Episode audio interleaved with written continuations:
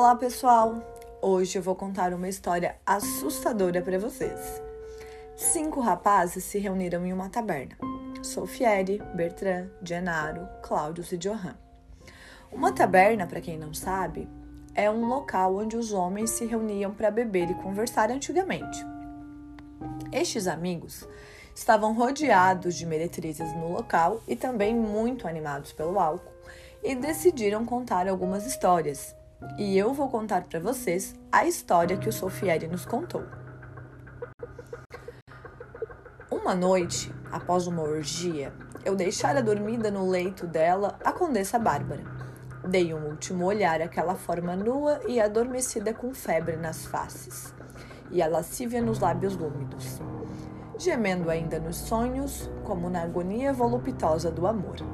Saí não sei se a noite era límpida ou era negra. Sei apenas que a cabeça me escaldava de embriaguez. As taças tinham ficado vazias na mesa. Os lábios daquela criatura eu bebera até a última gota de vinho do deleite. Quando dei acordo de mim, estava num lugar escuro. As estrelas passavam seus raios brancos entre as vidraças de um templo.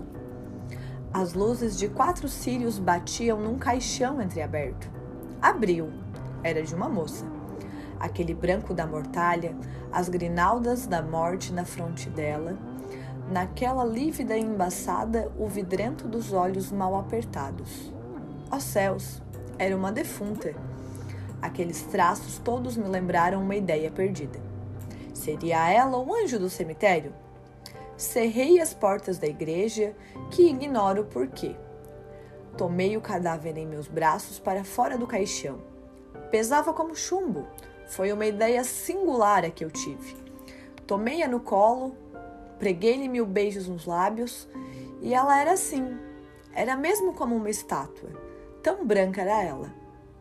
A luz dos tocheiros dava-lhe aquela palidez de âmbar que ilustra os mármores antigos. Não já era morte? Era um desmaio? No aperto daquele abraço havia, contudo, uma coisa horrível. O leito de onde eu passara uma hora de embriaguez me resfriava. Pude a custo soltar-me daquele aperto do peito dela.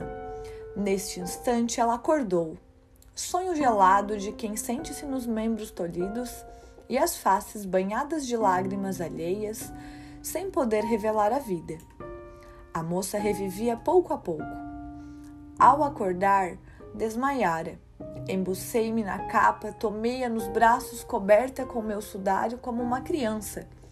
Ao aproximar-me da porta, topei num corpo. Abaixei-me e olhei.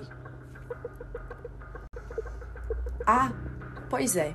Para conhecer o final da história, vocês precisarão, ler o conto Solfieri da obra Noite na Taverna de Álvares Azevedo um autor ultrarromântico que nós trabalhamos na aula passada.